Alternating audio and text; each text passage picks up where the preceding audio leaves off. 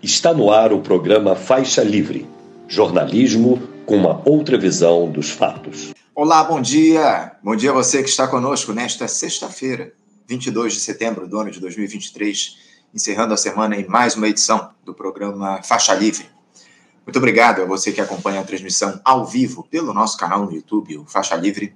Agradeço demais também a você que assiste o programa gravado a qualquer hora do dia ou da noite e a quem nos ouve pelo podcast Programa Faixa Livre, nos mais diferentes agregadores.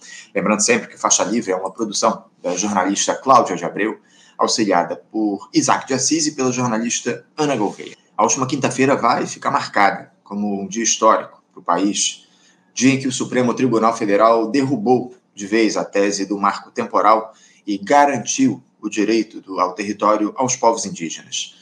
A votação da tese foi concluída ontem e, por nove votos a dois, os magistrados fizeram justiça a quem historicamente é vítima de ataques por aqui. Desta forma, rechaçou-se o entendimento que previa que só podiam ser demarcadas terras que já haviam sendo ou já vinham sendo ocupadas por indígenas nos, no dia 5 de outubro de 1988, data da promulgação da Constituição Federal. O julgamento ainda não se encerrou serão discutidas aí algumas questões como essa proposta do Alexandre de Moraes, que visa indenizar proprietários de terras sobrepostas às dos indígenas. Essa que é uma outra preocupação, visto que o caso pode se arrastar. Bom, para falar a respeito deste e também de temas aí relativos ao Congresso Nacional, algumas polêmicas recentes envolvendo parlamentares, nós vamos conversar daqui a pouquinho com o deputado federal Pedro Pessoal aqui do Rio de Janeiro, comentarista histórico no nosso faixa livre Chico Alencar. E como toda sexta-feira, vocês sabem, hoje é dia de debate aqui no programa. E vamos trazer à mesa hoje, mais uma vez, a discussão sobre o mundo do trabalho, em especial o movimento sindical. Não é de hoje que os sindicatos vêm sofrendo aqui no nosso país. Uma pesquisa do IBGE mostrou que no ano passado tivemos o menor percentual de trabalhadores sindicalizados em mais de uma década, desde o início das medições, inclusive, e vamos tentar entender os motivos que levaram a isso, além, é claro, da contra-reforma trabalhista, porque os sindicatos não conseguiram se reconstruir depois de quase seis anos do texto, que, entre outros, acabou com a obrigatoriedade da contribuição sindical, aprovado na gestão golpista do Michel Temer, essa, essa revisão da, da reforma trabalhista. Aliás, essa reforma trabalhista foi aprovada na gestão do Michel Temer.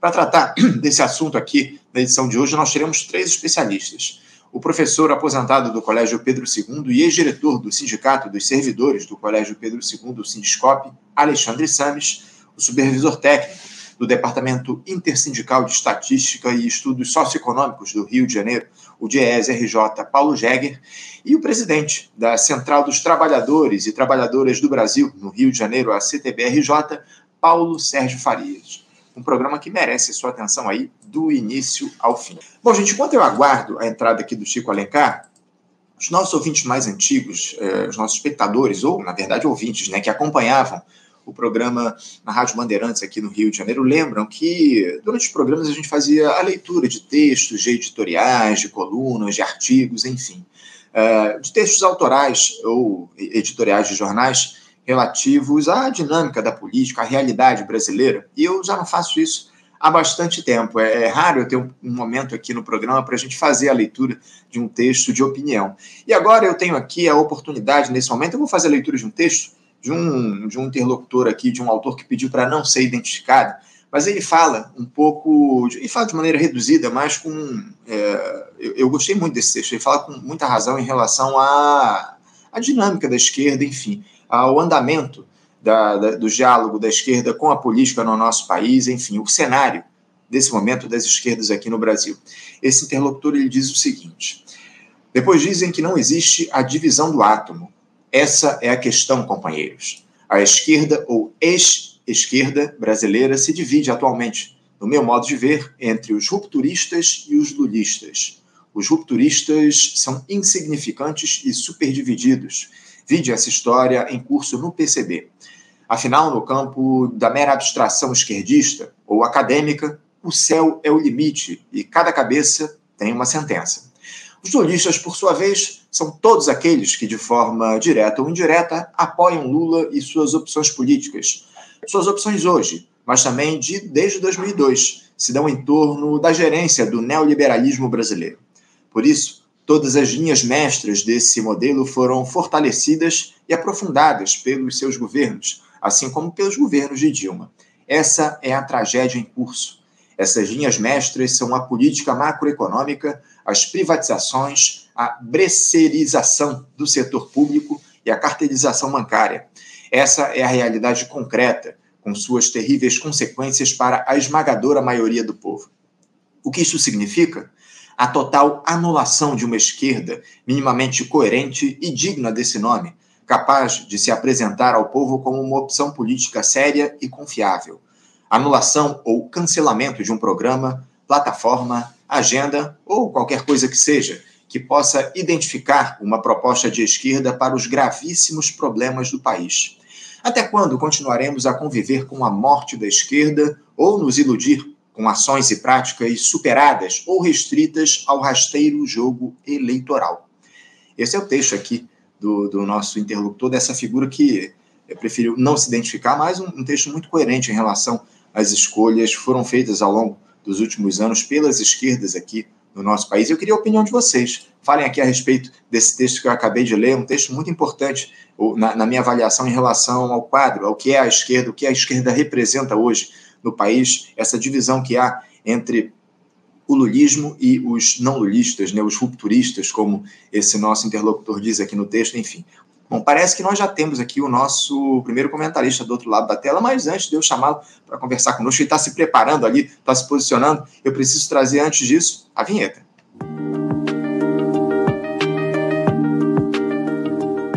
Bom, agora sim, eu já tenho aqui do outro lado da tela o nosso primeiro entrevistado. E eu cumprimento, saúdo o deputado federal pelo pessoal aqui do Rio de Janeiro, Chico Alencar. Chico Alencar, bom dia. Bom dia, Anderson. Bom dia a todos aqui do nosso resistente faixa livre. É um prazer falar com vocês. Eu estou com algo que tem me acometido com uma certa frequência, é gripado. Já fiz o teste ontem, não é Covid, mas incomoda um pouco. Então me desculpem pela voz de taquara rachada. Eu andei pesquisando. Taquara é um bambu que range muito, ainda mais quando está rachado, assim, quando bate o vento, fica ué, ué, ué. é isso. É isso, Chico, é isso, Chico. Obrigado, agradeço demais você estar aqui conosco mais uma vez no nosso programa. Desejo melhoras aí para essa sua gripe. Muita gente gripada, a gente tem aí visto mudanças de tempo contínuas. Esse nosso inverno que mais parece um verão, aliás, inverno que termina hoje, né? A partir ali do, do meio da tarde, a gente, do finalzinho da tarde, a gente começa uma nova estação do ano, a primavera. Enfim, que venha com muitas flores, né, Chico? Temos um período aí conturbado para o nosso país e a gente espera que a gente tenha um período aí, esse, uma, uma estação mais colorida com a chegada do, da, da, primavera. Mas, Chico, é, indo direto ao nosso assunto, a gente tem uma série de temas para tratar contigo aqui na edição de hoje, temas muito importantes é, e, e, o tempo ele é um tanto curto. Então, eu, vamos ao que interessa. Eu queria começar falando sobre essa informação que surgiu no dia de ontem, talvez a, a mais importante aí dessa semana, é, divulgada pela jornalista Bela Megali, do jornal o Globo, relatando que o tenente-coronel Mauro Cid, que é ex-ajudante de ordens do Jair Bolsonaro, teria dito em um depoimento à Polícia Federal, como parte de sua delação premiada, que o ex-presidente teria organizado reuniões com os comandantes de Marinha, Exército e Aeronáutica após as eleições do ano passado, onde foram discutidos lá detalhes de uma minuta que abriria a possibilidade para uma intervenção militar a fim de impedir a posse do presidente eleito Lula. O próprio Mauro Cid teria participado de um desses encontros e afirmou também que o almirante Almir Garnier eh, garantiu que a sua tropa estaria a postos para a intentona. Almir Garnier, que é comandante da Marinha. Mas o comandante do Exército, por sua vez, afirmou que não embarcaria nesse plano. Ontem, o ministro da Defesa, o José Múcio, se reuniu com os comandantes das três forças para tratar desse tema. Por mais que, que seja uma delação, ô Chico, evidentemente que não temos provas aí concretas até aqui da ocorrência desse encontro, é algo realmente aterrador, ainda mais, ainda que evidentemente não surpreenda, vindo de quem vem, né, tratando-se dessa figura. Chico, eu gostaria de ouvir a sua opinião a respeito desse caso, enquanto parlamentar, enquanto cidadão. O que, que isso representa para o Brasil e para as próprias Forças Armadas, essa reunião do Bolsonaro com os comandantes das Forças Armadas na tentativa de implementar um golpe aqui no país? Anderson e amigos do Faixa Livre, é a denúncia mais grave de todo esse processo em investigação sobre a tentativa do golpe, que culminou no 8 de janeiro. Eu quero lembrar que esse, essa reunião, e não vislumbro qualquer razão para o Mauro Cid, ligadíssimo ao Bolsonaro, seu faz tudo, é, pudesse inventar essa história. O que, é que ele ganha com isso? Né? Então ele estava relatando, aí houve o acordo de delação premiada, homologado lá pelo Supremo, que a Polícia Federal pediu, então tudo foi feito nos conformes. E claro, como você lembrou bem, Anderson, a simples delação desse fato gravíssimo, ela não gera condenação, é preciso que agora a Polícia Federal, com a sua capacidade investigativa, trate de ver todos os elos, fazer todas as ligações, puxar uma cordinha daqui e dali para verificar a inteira veracidade dessa reunião de tratativa de golpe, dessa reunião preparatória de uma intervenção absurda. Isso tem um nome, está lá no Código Penal: crime contra o Estado democrático de direito. Vou além. Se tudo for comprovado, crime de golpe de Estado, gravíssimo. A gente já sabia, com muitos indícios, do contrabando e venda criminosa de joias da coroa, do patrimônio público no exterior, notadamente aquela história com muitos dados bem comprovatórios do relógio. Já sabíamos também da fraude no cartão de vacinação, tudo isso é crime grave, ainda mais quando praticado por autoridades públicas da cúpula do Estado brasileiro.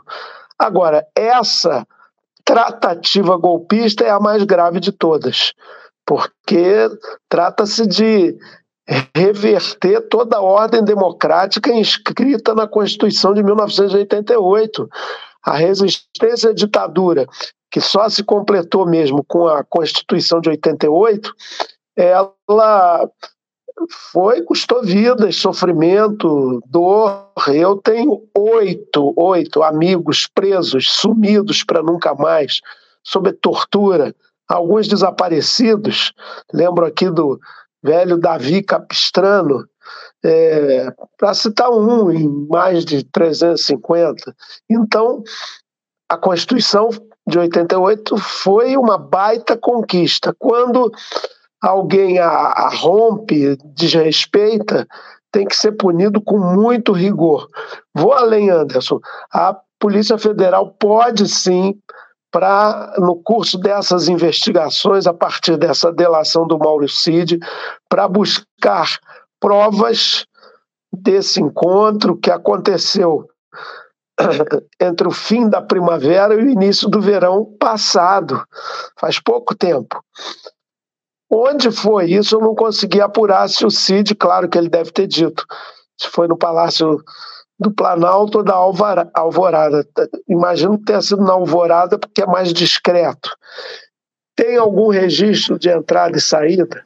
Então, os comandantes militares da época têm que ser ouvidos e, e obviamente, o próprio Bolsonaro. Mas, se a Polícia Federal considerar que é útil para a investigação uma prisão preventiva do Bolsonaro e de outros até, deve solicitar a justiça para fazer. Não é aquela prisão preventiva alongada que o cara fica dois anos sem julgamento nenhum, sem mesmo ser indiciado. Não. Uma prisão provisória, preventiva, relativamente rápida, se for o caso, para que tudo seja apurado. É evidente que tem que marcar desde já para hoje, para sábado para domingo, para segunda, uma, um interrogatório do Bolsonaro. Tem que ouvi-lo para que eh, fique demonstrado aquilo do qual eu tenho plena convicção. essa reunião aconteceu, talvez outras, também não, não, não lembro detalhes se o Mauro Cid falou que foi uma ou foram várias.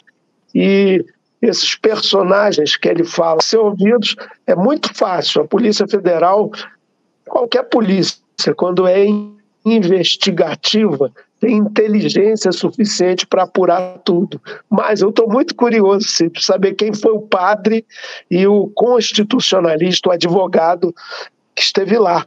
É, tem uhum. gente que fala, ah, foi o padre Kelmo.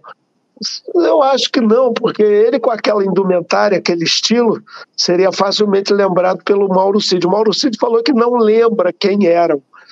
Eu acho difícil ele não lembrar. Mas, e é bom ele não mentir lá, ou não omitir nada.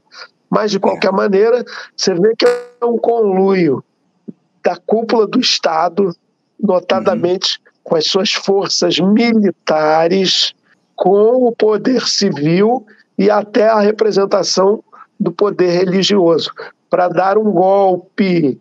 Tem lá um rascunho de uma outra minuta, não sei se gerou aquela que estava na casa do Anderson Torres, muito bem escrita, muito bem urdida. É, essa parece que é um rascunho, no, o Mauro se deve ter entregue, se é que ele a tem. Deve ter também ajudante de ordens que acompanhava tudo, anotava até a hora que o Bolsonaro ia fazer pipi. Então ele tem é muita coisa para informar.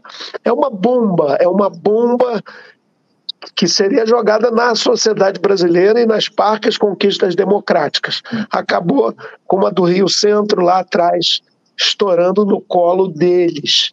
Isso é muito Isso. importante, eu acho que foi o acontecimento central dessa semana. Muito bem lembrado, muito bem lembrado, Chico. Agora, é, me chama a atenção uma questão, eu queria a tua análise a respeito disso. A gente vai falar, inclusive, daqui a pouco sobre a possibilidade lá da, da, da, CPI do 8 de janeiro convocar essas figuras envolvidas ou supostamente envolvidas nesse caso. Há uma discussão em torno da convocação do almirante, o, o Almir Garnier, para falar a respeito de todo esse caso. Ele que é colocado aí nessa suposta delação como a figura que teria referendado essa proposta de golpe do Bolsonaro. Agora, esses é, ditos legalistas que participaram dessa reunião. Lá o, o, Freire Gomes, né, que se colocou, ou que estaria nessa delação, como uma figura que disse que, que a, o Exército não apoiaria essa aventura golpista. Por que, que esse senhor, o Chico, não deu voz de prisão ao Jair Bolsonaro na hora em que ele veio com essa proposta? Ou então, se ele, enfim, não, não quisesse dar essa voz de prisão, por que ele não denunciou ao Supremo Tribunal Federal essa proposta, essa tentativa de golpe empreendida pelo Jair Bolsonaro? Me surpreende que as, as lideranças das Forças Armadas não tomem atitudes eh, responsáveis nesse sentido. Que o tal do Almir Garnier tenha referendado essa tentativa, de, de certa forma, é algo natural, porque a gente sabe muito bem como é que ele foi colocado lá no comando da Marinha. Ele não estava nem é, na lista aí dos, dos comandantes mais antigos da Força para assumir é, como é de costume acontecer lá na, nas Forças Armadas. Mas esse Freire Gomes, esse general Freire Gomes, se ele, se, se ele disse que o Exército não apoiava isso, por que, que ele não deu voz de prisão ao Bolsonaro ou por que ele, no mínimo, não denunciou essa tentativa ao Supremo Tribunal Federal? Chico, eu, eu não estou te ouvindo, a tua transmissão travou aqui. Bom, gente, eu já tenho aqui o Chico Alencar, vou trazer ele de volta. Chico, você me escuta bem?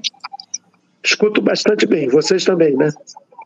Agora sim, agora sim temos a, pleno a, tua, a tua transmissão. Eu te questionava a respeito do fato, né, o Chico, de o general, é, o Gomes Freire, que era o comandante da, do Exército na época, que teoricamente teria se colocado contrário a essa, a essa hipótese aí de golpe empreendida pelo Bolsonaro, por que, que ele não denunciou lá ao STF? Por que, que ele não deu voz de prisão ao Bolsonaro na época, enfim? Pois é, Ana, você está me ouvindo? Ouço, ouço bem. Um pouquinho de delay, Agora mas. Agora a sua imagem é que travou para mim. Pois não. É, na verdade, todos os que participaram dessa reunião de acerto, tratativa, combinação do golpe, que, segundo Mauro Cid, passava por cancelar, anular as eleições do presidencial. e quem reagisse seria preso. Constava também a prisão de alguns adversários políticos, imagino, a começar pelo próprio Lula. Quer dizer, uma coisa típica de republiqueta das bananas com um aval militar. Sempre eles estão nessas. Ora, é, quem estava lá devia, ouvindo isso e chamado a se manifestar, parece que o Bolsonaro pediu a opinião ou conclamou cada comandante de força que aderisse ao projeto podre, canalha, criminoso, bandido, gangsterista.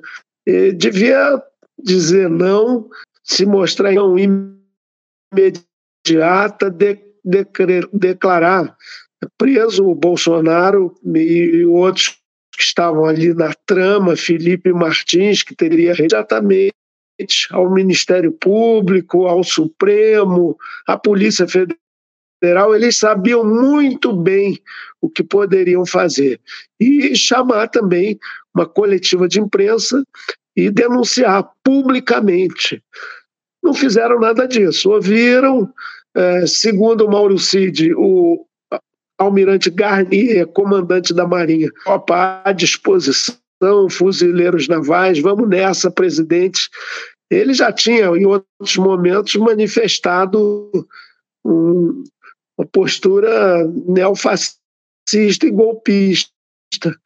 Tanto que não foi nem a transmissão de cargo do almirantado, da, do comando da Marinha, que Lula, ainda mesmo sem ser almirante da Marinha, não foi a transmissão de cargo do seu sucessor comandante da Marinha. Então ele tem um histórico aí. Claro, tem que ser ouvido na CPI, além, obviamente, da PF, ele tem que se expor. Não sei se de ontem para hoje falou alguma coisa. Não acompanhei o notícia. Tem que ser ouvido para dizer qual foi a postura deles e por que, que não tomaram uma atitude imediata em defesa do Estado Democrático de Direito e da Carta Magna de 88? Então, tem muita gente para ser ouvido, muita coisa para ser ainda apurada a partir desse fato. Tem a dúvida, não tem a dúvida, Chico. Muita que coisa precisa Mauro Cid relata. A reunião golpista. Essa uhum. reunião precisa ser destrinchada no detalhe. É isso, é isso. Chico, é, eu, eu, peço desculpas a você, eu, eu, acabei interferindo na tua fala, porque eu tá com um pouquinho de delay aqui na transmissão, tá travando um pouquinho a tua fala, mas a gente está conseguindo levar aí, é, na medida do possível, esse nosso papo. Ô, ô Chico, eu estou com um tempo curtíssimo aqui no nosso programa, daqui a pouquinho eu vou começar um debate aqui no Faixa Livre, mas eu não posso deixar de te questionar a respeito de um tema muito polêmico que surgiu essa semana na Câmara dos Deputados. Mais um, né, o Chico, que não, não falta é, é, polêmica lá na Câmara. E eu queria falar rapidamente a respeito dessa PEC da anistia, Chico, que visa aí é, perdoar as punições aos partidos políticos que não destinaram ao menos 30% das reservas do fundo partidário para custear. Eu não estou te ouvindo. É, eu, eu, acho que talvez seja um pouco do delay, talvez que esteja é, atrapalhando essa, essa fala. Chico, você me, me escuta agora? É, estamos com uma dificuldade aqui para essa entrevista com o Chico. Ó, caiu aqui o Chico da, da transmissão com a gente. Infelizmente, a gente está com alguma dificuldade lá na, na, transmissão, no acesso do Chico Alencar, na conexão dele, enfim, para falar com a gente aqui, para tratar no nosso programa do, dessa, dessa entrevista importantíssima que a gente tem para fazer a respeito da dinâmica da política nacional, enfim, especialmente dessa delação lá do Mauro Cid à Polícia Federal, enfim, é, muitos temas que a gente tinha para tratar com o Chico aqui na edição de hoje, mas infelizmente ele mais uma vez caiu aqui essa a conexão dele no nosso programa. Peço desculpas a vocês, espectadores, vamos tentar retomar aqui o papo com o Chico, mas a gente já está aqui no finalzinho. Parece que o Chico está tendo alguma dificuldade para acessar. Eu vou até pedir para a Cláudia, nossa produtora, entrar em contato com o Chico, pedir desculpas, porque a gente vai começar aqui o nosso debate. Eu já tenho todos os nossos analistas, todos os nossos comentaristas é, do programa de hoje apostos para fazer essa discussão. Então, eu, antes de apresentá-los aqui no nosso programa, eu vou trazer a vinheta. Você, ouvinte do Faixa Livre, pode ajudar a mantê-lo no ar faça sua contribuição diretamente na conta do Banco Itaú, agência 6157, conta corrente 99360, dígito 8. Esta conta encontra-se em nome do Sindicato dos Professores do Município do Rio de Janeiro e região, o Simpro Rio, uma das nossas entidades patrocinadoras, mas seus recursos são destinados exclusivamente para o financiamento do nosso programa. Você pode fazer sua doação de qualquer valor, utilizando também a nossa chave Pix, que é ouvinte@programafaixalivre.com.br. Sua contribuição é fundamental para a manutenção desta trincheira progressista no ar.